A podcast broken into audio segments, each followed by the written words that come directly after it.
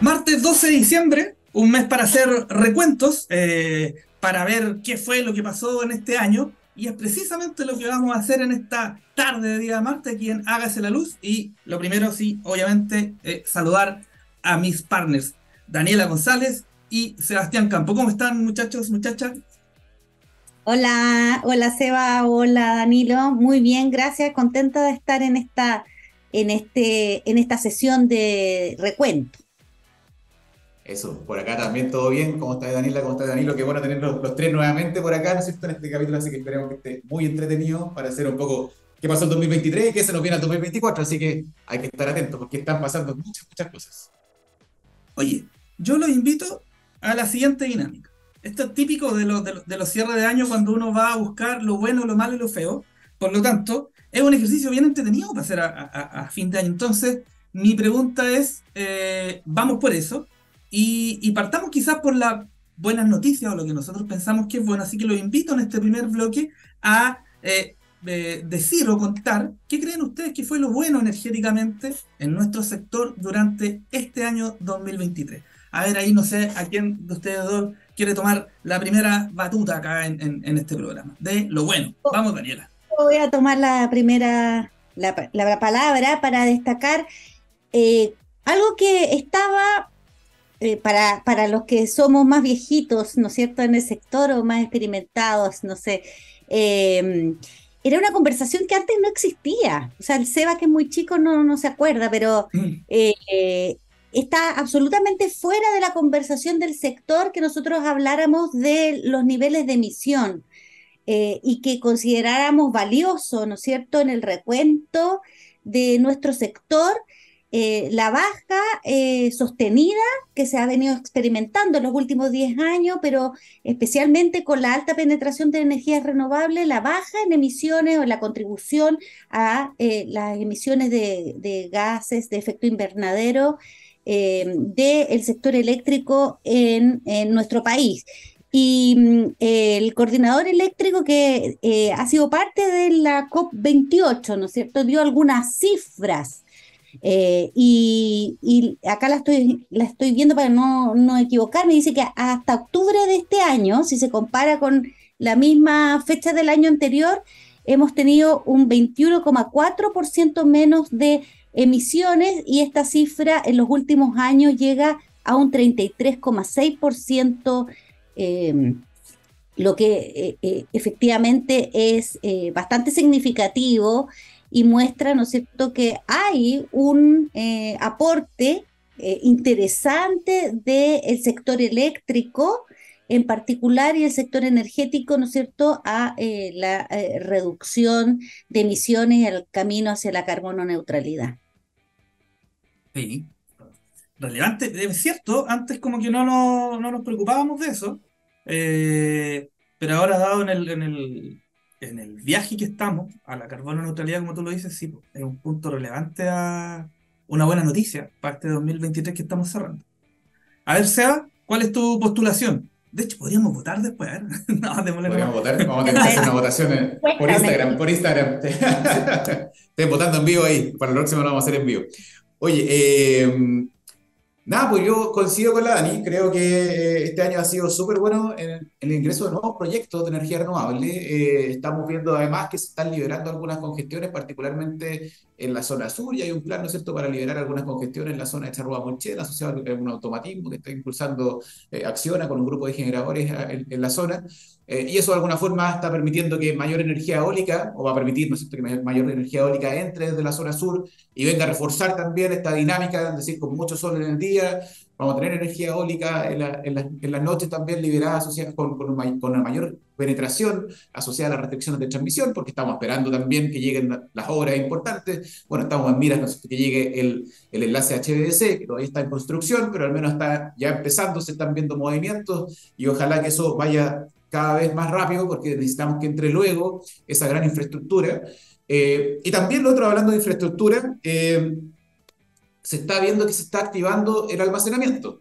eh, ya vemos que han entrado algunos proyectos importantes en el norte y están declarados en construcción aproximadamente unos 600 megas, eh, del orden de 600 megas que van a entrar probablemente dentro de los próximos dos o tres años. Eso también ha acompañado a una baja en los precios de la tecnología que se está derivando por una, por una alta importancia facultado principalmente por China. China está generando ¿no cierto? una presión en el mercado y esto ha, empezado a reducir los precios. Hay que ver cómo eso se concreta finalmente. Sin embargo, eh, son noticias positivas de que se esté trabajando, que se hagan acuerdos eh, entre, las, entre las naciones que nos permitan reducir los precios del almacenamiento eh, y que sigan entrando. O sea, en acceso abierto estábamos viendo, ya hay como 10 gigas.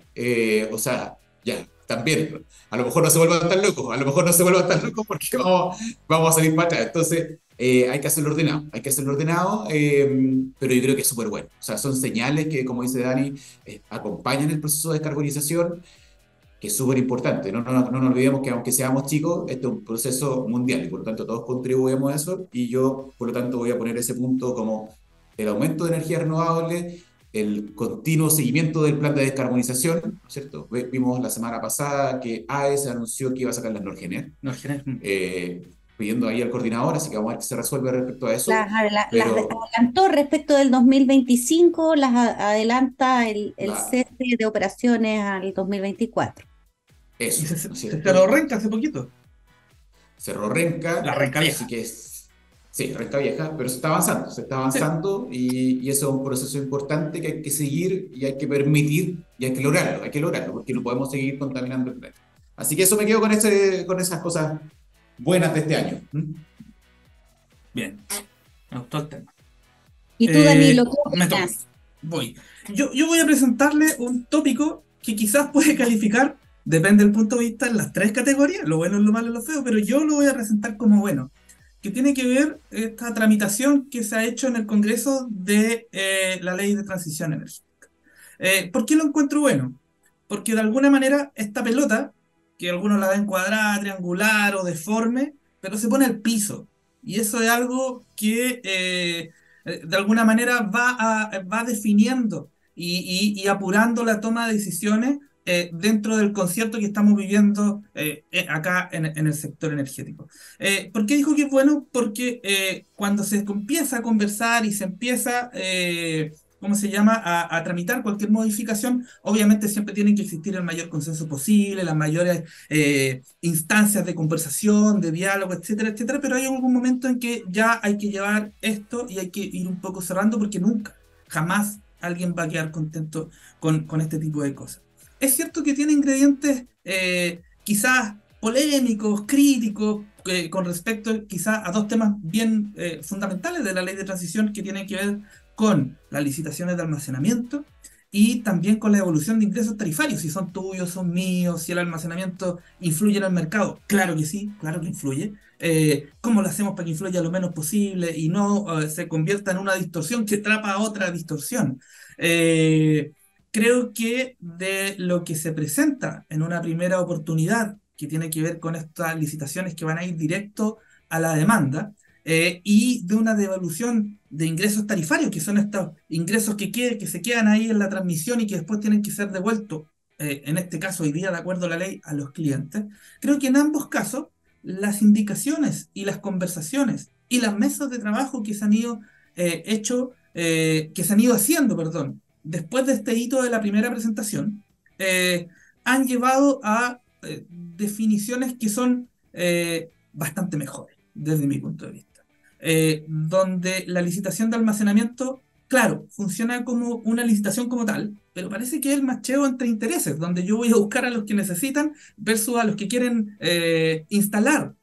¿Esto se podría haber dado naturalmente en el sector privado? Por supuesto que sí pero a lo mejor necesitábamos un empujón, un empujón. Ahí hay un punto que quizás eh, tenga, eh, que se siga conversando con respecto a qué tan periódicas van a ser estas licitaciones. Eh, si es que va a ser una única o van a ser periódicas, como acabo de decir. Em, y con respecto a los ingresos tarifarios, donde ya las propuestas o las distintas fórmulas que se han ido presentando en esta mesa de trabajo ya un poco bajan la ansiedad y ya muestran efectivamente cómo esto se pretende hacer. Entonces, eh, ahí, como digo, eh, puede que hayan temas polémicos, eh, que algunos lo vean malo o feo incluso, pero lo que yo rescato de ahí es la discusión y de, esa, de esa discusión es bajar la pelota y presentar y llevar la discusión también a la sede, donde tiene que hacerse, que en este caso el, el, Senado. Y como se aprobó generalmente, para darle mayor fluidez a la, al proceso, yo me quiero que en este año 2024, esta ley, perdón, 2023, es eh, una buena noticia para el sector. No sé qué opinan ustedes ahí si quieren meter la cuchara con la ley de transición. Mira, yo creo que la, mejor parte del de, proyecto de ley, eh, obviamente los que abordan ciertos nudos críticos de eh, la transmisión, del desarrollo de la transmisión. Eh, sobre todo de la ejecución de la transmisión. Eh, sabemos que mm, el acuerdo al que llegó el gobierno con el Senado va a significar una delimitación del alcance del proyecto de ley y muchas cosas que estaban hoy día contenidos en, en el proyecto van a salir y mm. que se va a contar solamente algunos elementos, los dos polémicos que señala eh, Danilo, eh, pero también, pero y se, van a mantener algunos aspectos de los, del tema de transmisión propiamente tal, que tiene que ver con eh, devolver a los propietarios las licitaciones de las ampliaciones, ¿no es cierto? Eh, la posibilidad de, en casos excepcionales, hacer una revisión del valor adjudicado para resolver, ¿no es cierto?, todos estos problemas que han existido en la ejecución de obras, especialmente en las obras de, de ampliación. Eh, un mecanismo de, de, obras urgentes a cargo de, esta vez de, o por iniciativa de, la Comisión Nacional de Energía, eh, con la que yo no estoy totalmente de acuerdo. ¿ah? Eh, yo soy más de la línea de eficientar el proceso que está y aumentar las capacidades técnicas de la Comisión para que haga la planificación anual como corresponde a tiempo. pero yo creo que no es malo contar con un mecanismo de horas urgentes un, poco más flexible de lo que existe hoy día. Entonces, eh, yo creo que eh, para mí sigue siendo una incertidumbre enorme lo que va a pasar con el tema del almacenamiento, precisamente por lo que decía eh, Sebastián. Hoy día ya hay declarado en construcción 600 megas en, en, y en el proceso de acceso abierto 10 gigas, eh, y acaba de ingresar a la Contraloría la modificación al reglamento de potencia, que también es una buena noticia, en el sentido de que eh, al fin, ¿no es cierto?, avanza esta señal que la industria bastante transversalmente estaba pidiendo y era que eh, se quedara claro, ¿no cierto?, cuál es el reconocimiento de potencia para los sistemas de almacenamiento, especialmente standalone, pero eh, entonces, si ya va a estar esa señal, eh, uno se pregunta si efectivamente va a ser necesario realizar eh, las licitaciones de la forma en que está diseñado. Todo indica que, va a ser una licitación residual, ¿no es cierto? O sea, lo que no entre por la vía de la iniciativa descentralizada va a ser, se va a quedar más bien como un mecanismo de seguridad, creo yo, ¿no es cierto? Por si, por si no ocurren las cosas que debiesen ocurrir. Así lo al menos lo estoy viendo yo. Cierto. Eh, también lo veo parecido. Así que, eh, no, no, un poco también, y, solamente estando de acuerdo con que es bueno, y también estando de acuerdo que se está empezando a conversar también. O sea, el Ministerio ya está poniendo nosotros estas mesas del plan de, del plan de decarbonización, de la, de la fase más avanzada, en que ya se está empezando a hablar de los cambios en el mercado. Entonces, eso es bueno también, ¿cierto? Que, que el sector empiece a conversar. Eh, y que se empiecen a ver los intereses de alguna forma más comunados de, todas, de todos los agentes, porque de lo contrario eh, vamos a estar remando y luchando permanentemente en puras peleas, ¿no es cierto? Y, eso de alguna forma no, genera los, los, positivos, los, los, réditos positivos que necesitamos. Eh, no, no, nos olvidemos, ¿no es cierto?, que esto tiene un propósito mayor, que de alguna forma es lograr la descarbonización en el país. Y no, no, estamos aquí buscando, ¿no es cierto?, solamente ir a buscar un saco de plata, sino que efectivamente estamos con un propósito que es tener una matriz limpia, renovable, ¿cierto? Eh, y ojalá sin emisiones en el menor tiempo posible, que nos permita, ¿no es cierto?, transitar hacia la carbono neutralidad, ojalá en lo posible antes del 2050, porque Vamos a hablar después, ¿no es cierto?, que en lo feo, hartas cosas feas están pasando en el mundo y están bastante, bastante complicados los escenarios futuros que estamos viendo. oye, cerremos este, esta parte de lo bueno con una buena canción. Eso no significa que la mala la vamos a hacer con una mala, pero vamos a dejar aquí a los, en los controles a Daniela. Eh, Dani, ¿cuál es tu canción para cerrar esta primera parte de este Hágase la Luz? yo soy bien eh, setentera y ochentera, ¿no es cierto? Pero ahora me actualicé un poquito eh, y por eso elegí Do I Wanna Know de los Arctic Monkeys. Buenísima canción. Vamos con Arctic Monkeys y volvemos acá en esta tarde de Hágase la Luz por TX Plus. Y ya estamos de regreso después de este tremendo tema, Do I Wanna Know de los Arctic Monkeys. ¿Queremos saber o no queremos saber? Esa es una buena pregunta, ¿cierto? y vamos a ver si nos vamos a enfrentar a este tremendo bloque porque nos vamos con lo malo del 2023. Así que cada uno aquí va a ver qué es lo que más pesa, ¿no es cierto?, en esta balanza. Así que, Danilo, te cedo la palabra.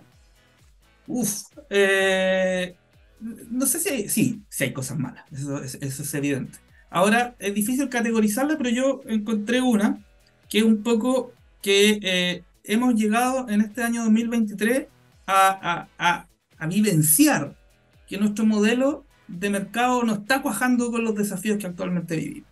Eh, muchos podrán decir, no, lo empezamos a ver el 2020, lo empezamos a ver el 2021, algunos quizás con mucho mayor anticipación, me acuerdo en algunas conversaciones que tuve en el 2014 con algunos próceres, ya estaban mirando ciertas cosas eh, de cara a los próximos 10 años, pero eh, ya la carpa empezó a gotear, y, más que a gotear, a tener sendas filtraciones, creo que este año 2023.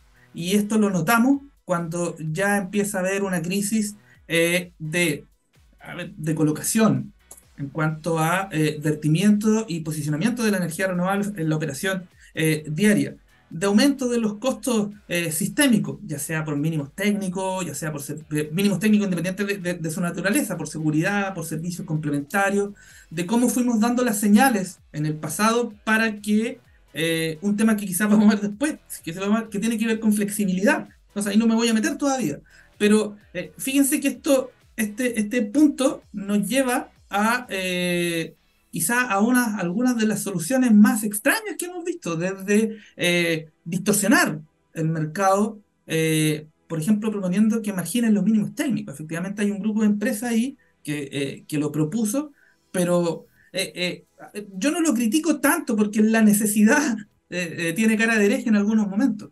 pero hay que darse cuenta de cuál es la situación que están viviendo algunas de estas empresas eh, para llegar a, eh, a, pensar, a proponer, e incluso en algunas ocasiones a discrepar frente al panel de expertos con, con este tipo de, de problemas.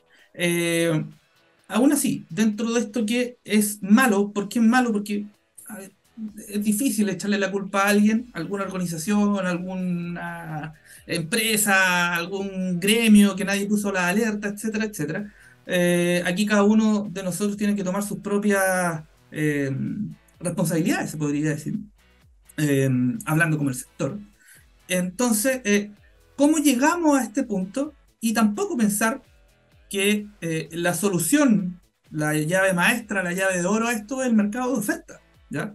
hay mercados de oferta en otros países que están con costos marginales cero igual. Entonces, tampoco es como que una rápida migración a esto nos va a llevar a una, a una solución mágica. No, la solución mágica tiene que ver con un repensar eh, qué es lo que nos está pasando, por qué el mercado de energía se está comportando como se está comportando, por qué seguimos confiando en este mercado de la potencia administrativo, añejo, eh, y por qué no fuimos capaces de ir modelando eh, ambas cosas y, otra vez no volver a esperar que el cántaro se quiebre. creo que existe la capacidad a lo mejor hay que reubicarla y ponerla donde, donde corresponde, para ir tomando eh, las decisiones, haciendo los análisis, llevándolos, discutiendo a su momento, porque no tenemos que esperar una crisis eh, para actuar. Y si no actuamos, esta crisis se va a repetir en 2024 y así sucesivamente hasta que no tomemos las acciones que se tengan que tomar. Por eso yo no encuentro que es malo los síntomas que vimos en el mercado a corto plazo, sobre todo al principio de este año, eh, pero aún así que nos sigamos dando vueltas lo mismo y, sigamos y no haciendo y, no tomando acciones. Eso es mi punto. Tremendo punto, tremendo punto. Eh, yo voy a tomar otro punto, eh, que no sé si es malo como tal, pero a veces me preocupa, ya me preocupa un poco. Y es lo que se ve en todos los análisis, en las proyecciones eh, un poco mundiales respecto a cómo vamos a ir a transitar hacia la carbono neutralidad. ¿Qué estamos viendo? ¿Cuáles son los principales análisis que están saliendo de la Agencia Internacional de Energía, de los análisis que hace la IPCC, lo que se está eh, conversando ahora en la COP? Eh, y aparece siempre, eh, aparece mucho, ¿no es cierto?, que, que, la solución como base que se está más negociando es el gas con sistemas de captura de carbono. Eh, y eso de alguna forma es, eh, mantener el status quo eh, respecto a los grandes poderes, ¿cierto? Y, aquí hay que entender que esto es un fenómeno bastante globalizado, aunque hay grandes potencias que hoy día tienen mucho dinero y que de alguna forma es muy, muy difícil cambiar esa situación, ¿cierto? Entonces, ponerle, ¿no es cierto?, a la salida, que es una tecnología que además, que, que si estuviera probada y funcionando, a lo mejor uno podría decir, ok, pero estamos a veces hablando de ficción. Estamos confiando en tecnologías que hoy día no existen, en tecnologías que hoy día no están probadas, eh, y eso de alguna forma nos lleva a, ver si efectivamente los caminos que está tomando el mundo y los caminos que estamos viendo como escenario futuro de los que efectivamente podríamos hacer que el mundo llegue a una condición de net zero al año 2050, probablemente a veces estamos jugando con, escenarios fantasiosos. y, lidiar con eso eh, puede ser bastante feo, bastante complejo.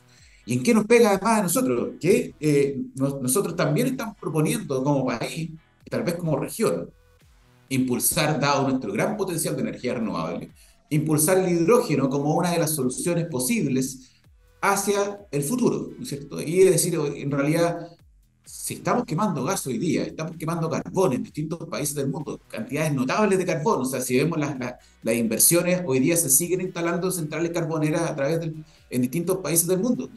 Eh, nosotros estamos haciendo un plan de descarbonización muy felices, pero estamos viendo países, no sé, estamos viendo a China invirtiendo en carbón, independiente de que tenga a lo mejor 300 gigawatts de energía fotovoltaica, sigue invirtiendo en central a carbón.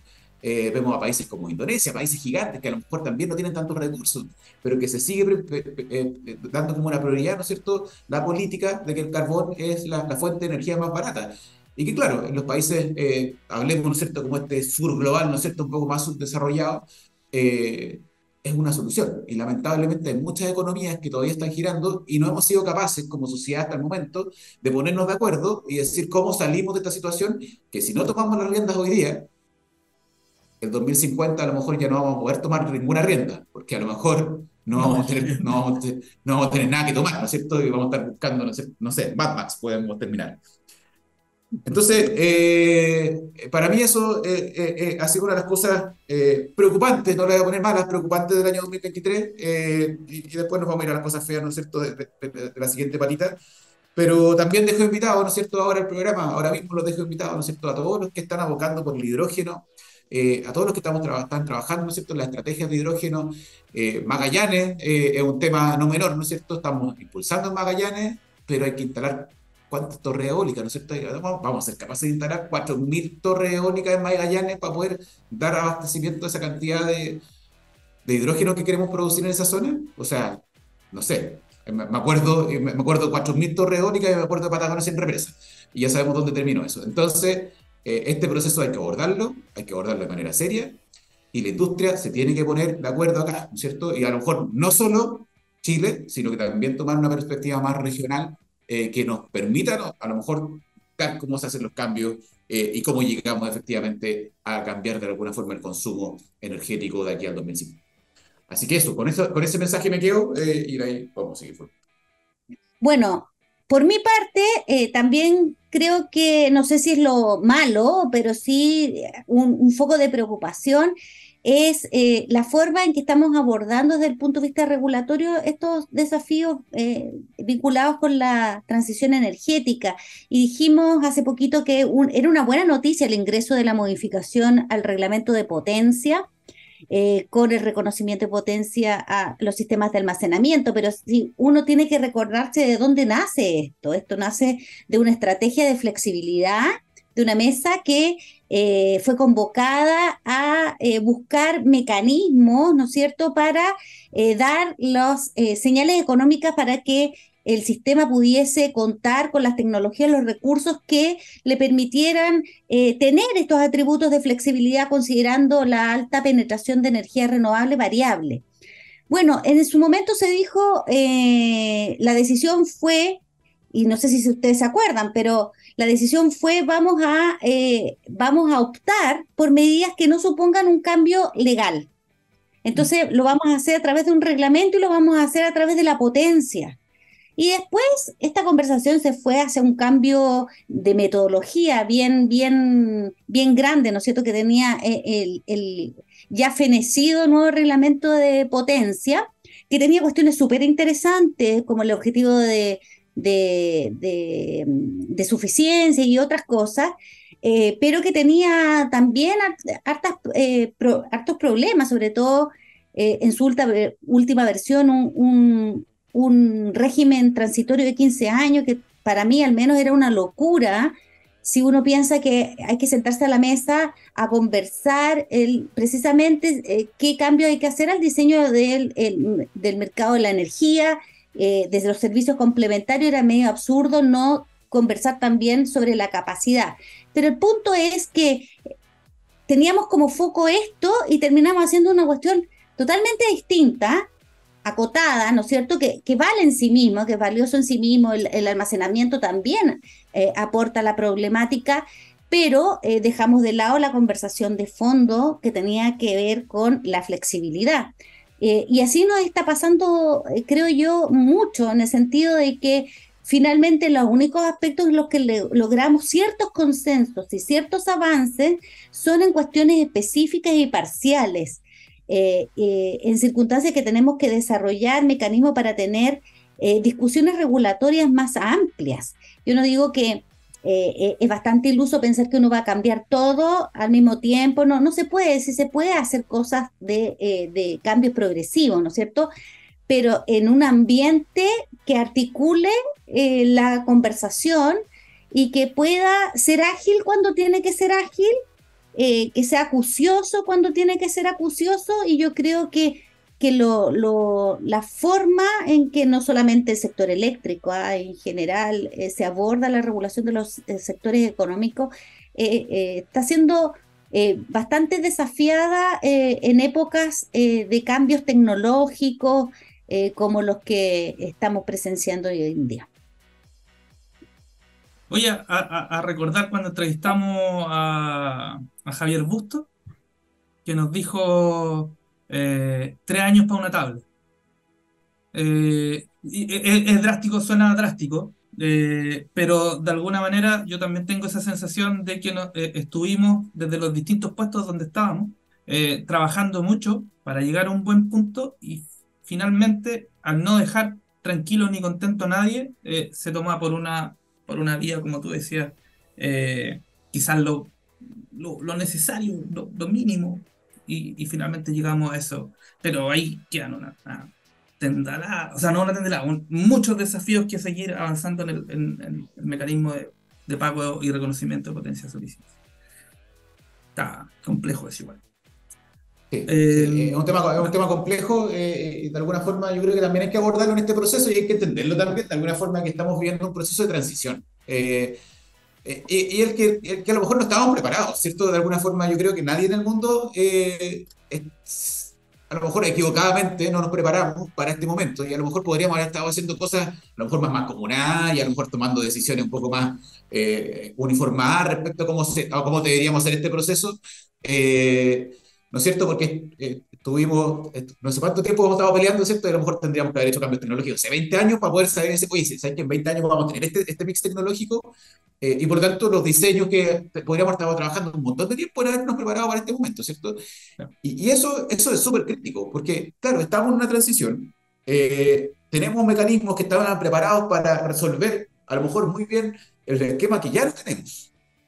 Eh, y por lo tanto, el esquema que tenemos hoy día, porque ya no, no es el esquema del futuro, el esquema que tenemos hoy día, eh, de alguna forma tenemos que ser ágiles y tenemos que tener la capacidad también de lograr acuerdos eh, que también dejen tranquilo a la gente, ¿no es cierto? O sea, no es posible que estemos, ¿no es cierto?, con empresas que estén quebrando, que, que, no se estén pagando las inversiones de forma adecuada, porque a lo mejor, claro, uno dice, no, que se tomaron malas decisiones, no, que echaron más rápido lo que tenían que estar, que la transmisión no entró, ¿cierto? Hay un montón de cosas que al final pueden haber pasado. Pero de una forma u otra, esa generación igual ha permitido, ¿no es cierto?, acelerar el proceso de carbonización. Y, en ese sentido, eh, hay que buscar cuáles son las respuestas más adecuadas justamente para que este sistema no colapse. Yes. Me toca a mí, mi canción. Y mi canción no es mala, es buena, igual que la primera. Vamos a escuchar a una banda argentina, un power trio divididos, el 38, acá en eh, esta tarde de Hágase la Luz por TX Vamos con dividido y eh, volvemos en unos minutos.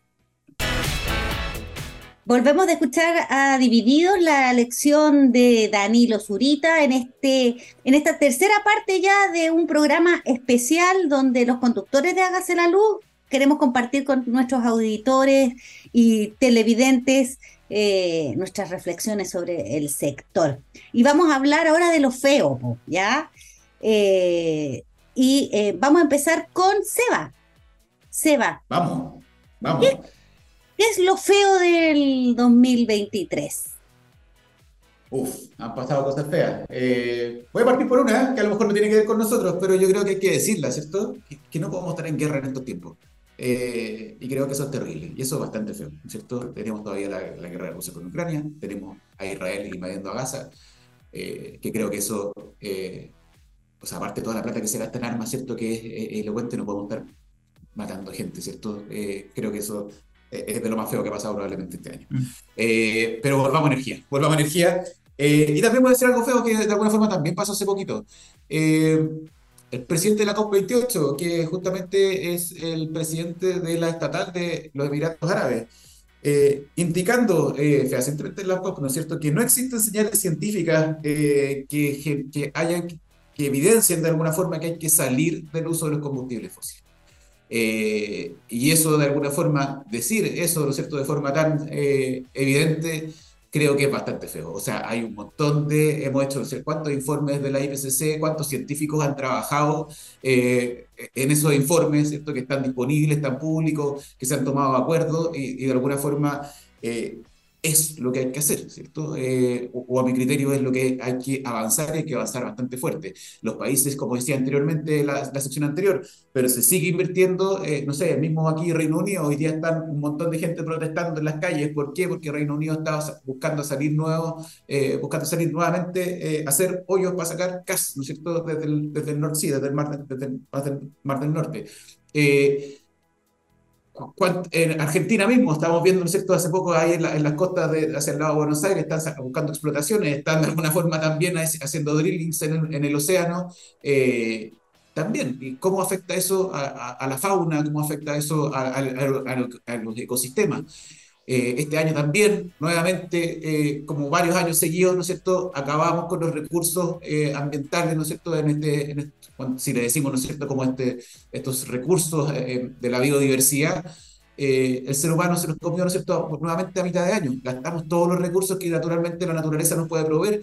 ¿Y por qué? Porque nuestra economía, ¿no es cierto?, está en un rumbo que a lo mejor probablemente eh, estamos sobreconsumiendo en una economía del, consumo. y, bueno, ¿qué tiene que ver eso con energía? Probablemente todo, ¿no es cierto? Porque de alguna forma la energía es lo que mueve al mundo. Así que eh, eso, ¿no es cierto? Eh, bueno, de alguna forma noticias positivas que, que, vienen a conformar eso. También eh, han habido grandes tragedias y al menos se, están creando fondos para también suplir, ¿no es cierto? Y apoyar justamente estos procesos, no sé, Pakistán, bajo la mitad de Pakistán, ¿no es cierto? Bajo la lluvia, ¿no es cierto? Por tormentas que existieron. y eso es producto del cambio climático. Entonces yo creo que eso está feo, está feo y hay que ver cómo lo tratamos, ¿cierto? Porque si no nos ponemos de acuerdo como sociedad, como individuos, como colectivo, como países, como regiones, eh, y ahí también hago un llamado, ¿no es cierto?, a que la región nos tenemos que ordenar, nos tenemos que ordenar, eh, tenemos que empezar a actuar de forma más, más comunal. Eh, somos probablemente el continente que menos contamina a nivel, ¿no es cierto? O sea, voy a hablar de Sudamérica, ¿no es cierto? Solo Sudamérica, sin, sin tomar, ¿no es cierto? Norteamérica, porque tenemos otra realidad. Pero si tomamos solo Sudamérica, eh, bueno, tenemos matrices limpias, tenemos Brasil que tiene matriz limpia, tenemos Colombia que tiene matriz, ¿no es cierto?, bastante hidráulica, nosotros somos una potencia. Entonces, bueno, hay que empezar a hablar de integración regional, hay que apurar esa situación. Eh, conversémoslo, tenemos que conversar y tenemos que tomar acuerdos, ¿ya? Este es el momento de los acuerdos, no el momento de la guerra, porque si no, no va a haber ni tierra ni mundo por el que tener una guerra. Eso, no es, eso es lo que creo que es lo feo de este año. Danilo, ¿qué es para ti lo, lo feo de este año? Antes, antes de ir yo, eh, eh, como comentando lo que nos acaba de comentar Sebastián, es como, ¿para qué me dan la COP si saben cómo me pongo? Una cosa así que tiene que ver con, lo, con los Emiratos. Eh, es, como, es como Irán de, de, presidente del Consejo de Derechos Humanos. Lo mismo, mm. tal cual. Curioso, lo menos. Oye, lo feo eh, yo sé que hay harta urgencia eh, y, lo conversamos al principio de que este año ha sido particularmente urgente en cuanto a ciertas contingencias que han pasado durante, eh, durante este ciclo y que obviamente hacen que el Ejecutivo ponga el foco y las metas en una u otra, en una otra parte. pero yo encuentro que es feo que otro año más eh, no hayamos o, no, no, volvamos a conversar de distribución. Eh, se ha hablado harto, el modelo que tiene 40 años, que está pensado muy retrógrado, eh, con un esquema que no permite la innovación, con es imposible pensar en la digitalización de redes si no hay un cambio. ¿para qué decir de la integración de los distintos potenciales que se pueden dar a nivel de distribución, a nivel de generación distribuida, de gestión de demanda, de, en fin, una serie de cosas o elementos que técnicamente pueden servir mucho para la seguridad calidad de servicio y también para eh, el tipo de suministro que quieren y merecen recibir los clientes. Eh, las distintas calidades que tenemos a lo largo del país, donde en Santiago tenemos una muy buena calidad, eh, pero no así en regiones y en otras partes de, eh, o sectores que están eh, mucho más eh, aislados o lejanos del sistema eléctrico nacional. Entonces, yo sé que sigue funcionando. Más encima después de un proceso largo de valorización, perdón, del valor agregado de distribución, que no exento dificultades porque había un nuevo modelo, modelo costó bastante y recién está viendo la luz y, siguiendo su, su proceso.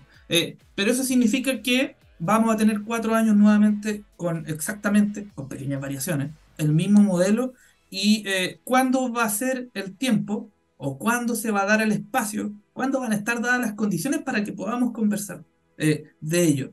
En algún momento se dieron, eh, no se siguió hablando, de hecho se habló solamente de uno de los grandes pilares, que es la comercialización, y quedó atrás un poco la, la generación distribuida y también los referentes seguridad y calidad de servicio. Eh, y yo no sé si aquí nos comieron la urgencia. Prefiero pensar que sí, ¿ya? De que sí eh, ha, sido un año movido y que esta cosa que la distribución funciona, podría funcionar mucho mejor, claro que sí. Pero mientras tanto, como funciona, eh, puede esperar un rato. pero aún así, creo que es feo que hayamos congelado este tema durante un año y esperemos que ojalá durante 2024 eh, se vuelva a reactivar, eh, eh, ya sea obviamente por, por, el Ejecutivo, pero también por lo que de su parte ponen las empresas de distribución en un gremio o, como ellas lo estimen conveniente. Ese es mi punto feo, que perdimos un año más en... No sé si perder, pero no estuvimos en la conversación de este gran tema que es el front office del sector eléctrico a la ciudadanía. Eso es. Bueno, también voy a tomar la palabra para lo feo. Em, y, un poco en línea de lo que estabas diciendo tú, Danilo, eh, en el sentido que eh, otro año más donde eh, hay ciertos temas que no son los de futuro, que son los que ocupan un buen espacio de la agenda. Eh, y del esfuerzo de articulación política y de todo, como es el tema tarifario, o sea, el tema, de, perdón, de la estabilización de tarifas, eh, una problemática que venimos arrastrando desde el estallido social, ¿no es cierto? Con el, primero el, congelamiento, la ley de servicios básicos, ¿no es cierto? Que algunas familias todavía están pagando en cuotas la, el congelamiento de esa... Eh, de, de, esas cuentas con algunas empresas uno siempre cree que las empresas distribuidoras son grandes, conglomerados, pero resulta que las cooperativas eléctricas eh, eh, sufren todavía, eh, sufren mermas en sus ingresos producto de, de, la, de, de, esta suspensión de pagos que se hizo. A eso hay que sumarle, ¿no cierto?, las dos mecanismos de estabilización de tarifas que se hicieron, eh, el primero con un costo bastante relevante para los, generadores que tuvieron que ir a concurrir a, financiar eh, al menos los, costos financieros de, de, ese mecanismo, y este año volvió, es como un mono porfiado, o sea, como que uno dice ya, es como saquémoslo para abocarnos a lo que efectivamente importa y vuelve, así como que vuelve, vuelve, vuelve, porque las, las proyecciones no, no, resultan ser las que, eh, no resultan ser lo certera que, que se quiere, ¿no es cierto? Y este año volvimos a tener esta discusión que, eh, recordemos, puso en suspenso la, la, tramitación del proyecto de transición energética y finalmente el, el, el acuerdo que logra destrabar, ¿no es cierto? Eh, la, al menos la aprobación en general del proyecto de ley es la que amarra, ¿no es cierto? El proyecto de ley con las modificaciones que va a tener con un mecanismo de estabilización de tarifas que algo se conoció, ¿no es cierto? Se, que, que se le solicitó a Valgesta y Valgesta ha hablado públicamente más o menos en qué dirección va su, su, propuesta, pero que todavía no ve la luz. Eh, y además un subsidio, ¿no es cierto? Eh, que también ha sacado ronchas por algunos lados por el mecanismo de financiamiento. Eh, yo creo que, bueno, hay una oportunidad, ¿no es cierto? Eh, eh, en el sector, o sea, en la ley eléctrica hay un subsidio, eh, sin embargo, nunca ha podido aplicarse bien, ¿no es cierto?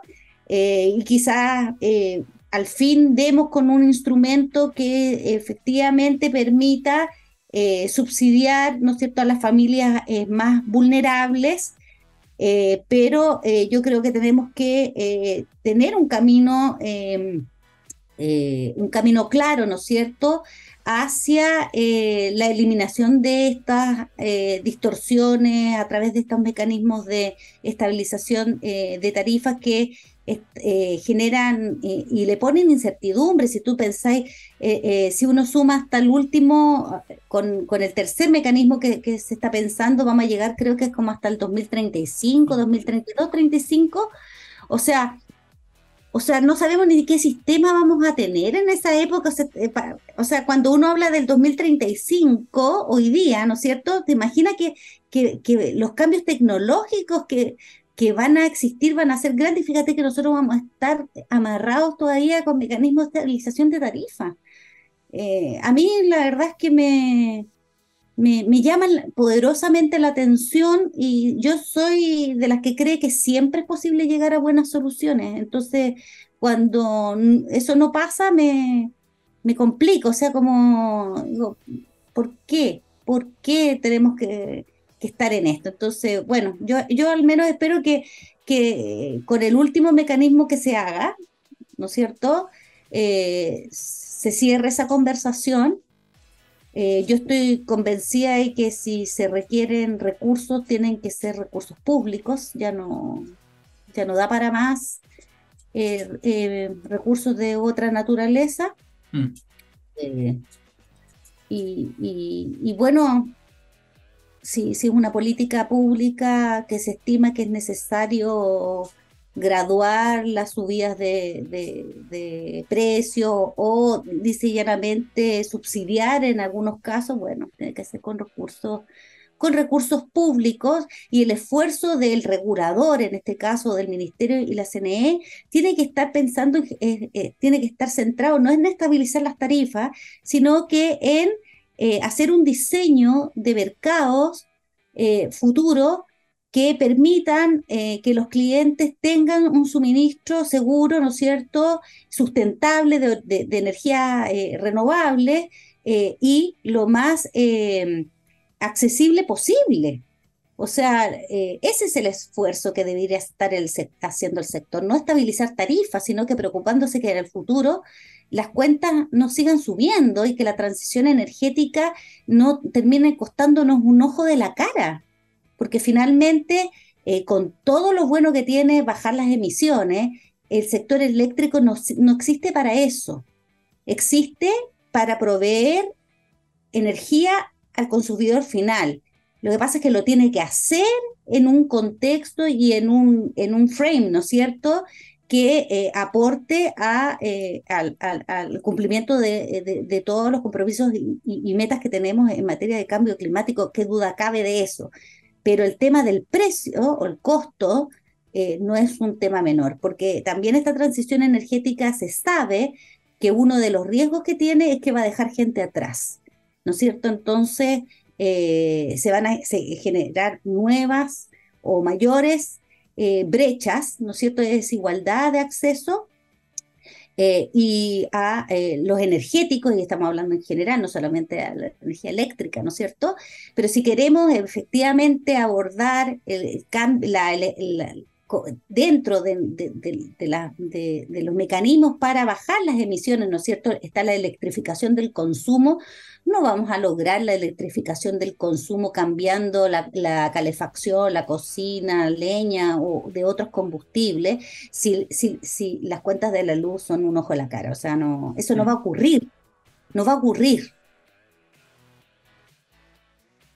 Oye, ¿qué tema, qué tema con el que cerraste, Daniela? Bueno, Vamos a tener que hacer un especial, un, especial de ese tema, porque claro, y yo creo que está bastante relacionado de alguna forma, o sea, estás hablando, ¿no es cierto?, de una reforma en la demanda, por la reforma de la distribución, y que claro, por un lado se tiene que reformar probablemente eh, la tarificación de las redes, etcétera, pero hay que empezar también a hablar, ¿no es cierto?, de cómo consumimos energía, cómo se consume, cuáles son los parámetros, cómo, eh, no sé, es el momento de, introducir a más competencia en ese sector, más inteligencia en ese sector también, eh, no podemos seguir, ¿no es cierto? Bueno, eso también, no podemos seguir con los medidores, ¿cierto? Los medidores del año 70 es una burla. O sea, ¿en qué año estamos? ¿no es cierto? Tenemos niveles de tecnología súper impresionantes. Deberíamos ser capaces de gestionar, deberíamos ser, capaces. Porque también el problema también, también somos nosotros, o sea, también somos parte del problema, y por lo tanto también somos parte de la solución. Nosotros como individuos, como personas que integramos esta sociedad.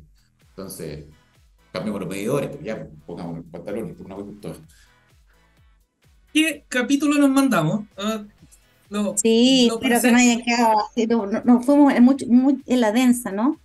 Pero, pero con su tiempo, porque hablamos de lo bueno, lo malo y lo feo, y cada uno de nosotros pudo poner su punto ahí en la mesa. Eh, oye, y para cerrar este capítulo, porque ya estamos llegando a la hora, es el turno de nuestro colega Sebastián Campos, que nos deje con una canción, y nosotros ya estamos cerrando y nos vemos el próximo martes, el próximo martes, sí, en otro capítulo de Hágase la Luz. Así que, Sebastián, su tema. Eso, bueno, como estado dando ¿no ciertos grupos que hemos, visto por acá, descubriendo bandas en, en, Reino Unido, en Londres, nos vamos hoy día con un grupo, eh, la banda británica, eh, la vocalista de Afgana, ¿ya? El grupo se llama Que Falla.